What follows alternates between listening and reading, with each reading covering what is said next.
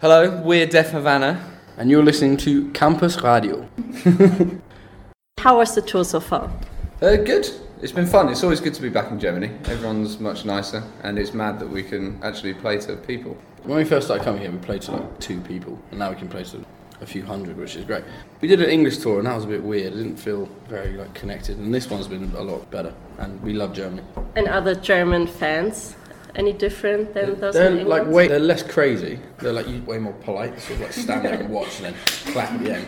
Whereas in England, you get like beer thrown at you on stage and shit. Oh well. Is there something you can't live without on tour? Like something you really need for touring? Um, I I would say like toothbrush and toothpaste, just things when you're hungover. and you Yeah, mouthwash. Like if you, yeah, mouthwash, and toothpaste and dental floss, things for your mouth basically, like all the dental hygiene Or equipment. tracksuit bottoms, comfy trousers. What are your best memories on tour so far? A lot of the best ones I've had are no longer in my brain because I've been drunk. But um, I've had loads. I've had some mad ones, There's really. loads of them like we probably can't say in an interview because they're not. It's not safe to say. Actually, no, fuck that. I know what it is. It's it's Soundwave. The Yeah. first time we went to Australia was in 2013. 13. And it was this festival called Soundwave, and it was amazing. We'd, ne- we'd never played with like any famous bands before. On the first night, we landed, and there wasn't a show, and it was in Brisbane. A, I've wanted to go to Australia since I was like a child, so it was fucking amazing to do that. B, it was in summer, so the weather was ridiculous. Mm-hmm. And C, the first night, Metallica hosted a barbecue, so we just got invited to a barbecue, free booze, free food, and James Hetfield from Metallica was like going around introducing himself to everyone. It was sick. That whole tour, that whole Soundwave 2013 tour was like Yeah. basically like a dream, really. It was like a holiday. We had a show day off, show day off, show day off. So like we had so much time to look around and shit. It was sick. So you do have time for sightseeing and stuff. Sometimes. On that one we did. Sometimes, like Sometimes. we, the tour we just did of Asia and Australia, it was literally like play a show, go to the airport, fly, don't Yeah. sleep, play a show, go. It was we had like two days off in 20 days or something. That's mad. intense. Yeah, it was, Yeah, it was it is intense. it It's was cool like- though, but it's displacing. It's cool, but it was just fucking hard. What kind of music is playing on your tour bus? A lot of mixture, a lot, of, a lot of different stuff. Yeah. A lot of like rap, hip hop and stuff. Mm.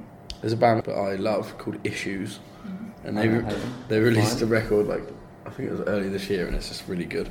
It's weird. It's like metal with R and it's like Justin Bieber singing over metal music. Yeah. It's fucking weird. I've just been listening to loads of grunge again. Been back listening to Alice in Chains and things like that. Punk, Nirvana, anything can be an Okay. because we like so much different types of music. Yeah. It's very good. From music by others to your own music now.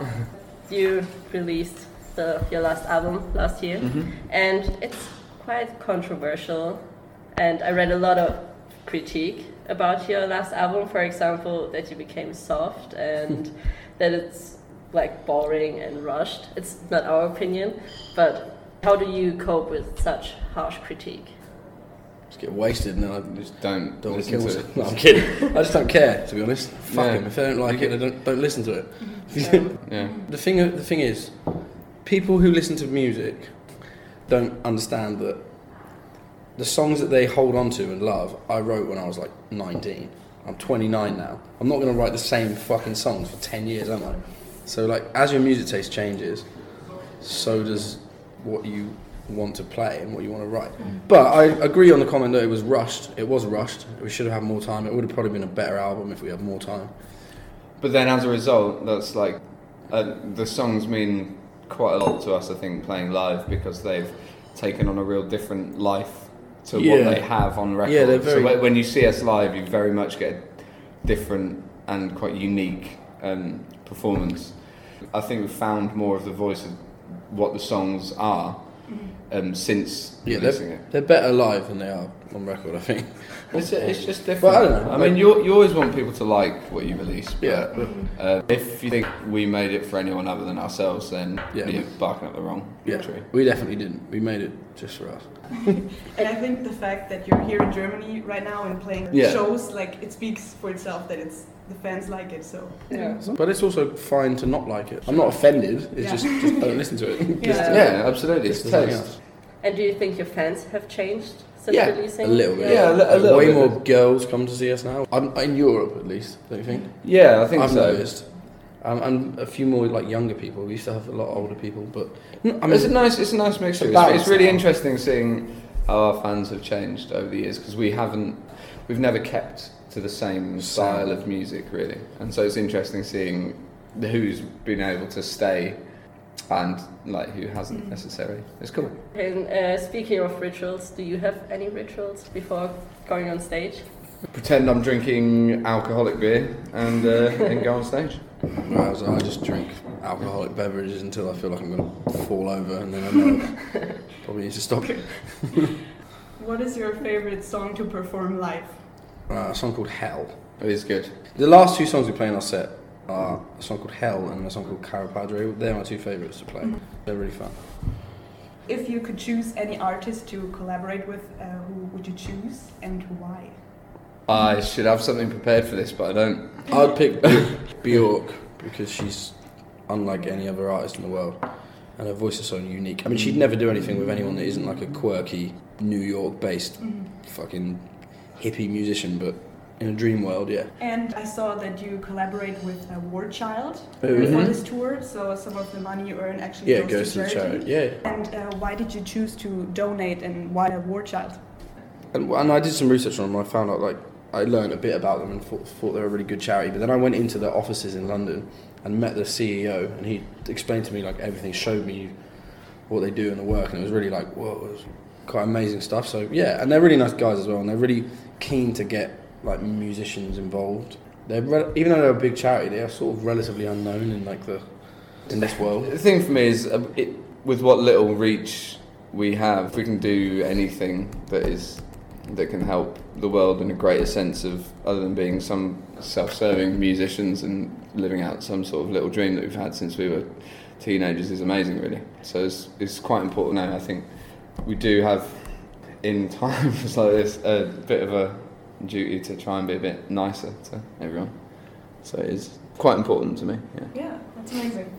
And is there any specific moment you cherish from this year? Um, how how honest do you want me to answer this?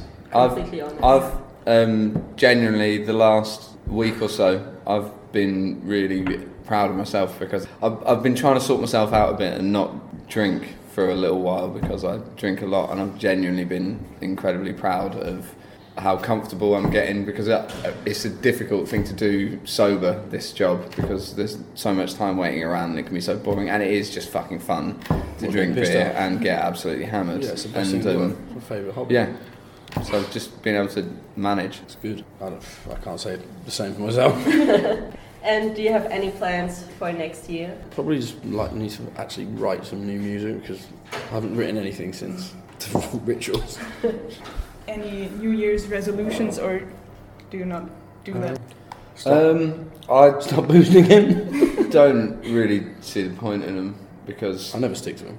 yeah I feel like you put more pressure on yourself if you come up Mm. with things like that at New Year's and then you sort of just get doubly annoyed when you inevitably Yeah. don't do it I'd like to be more productive and less lazy, but I know I'm not going to do that. I think that's for everyone. Yeah. Like, I can speak for myself. Yeah. I'm It's gonna. not working.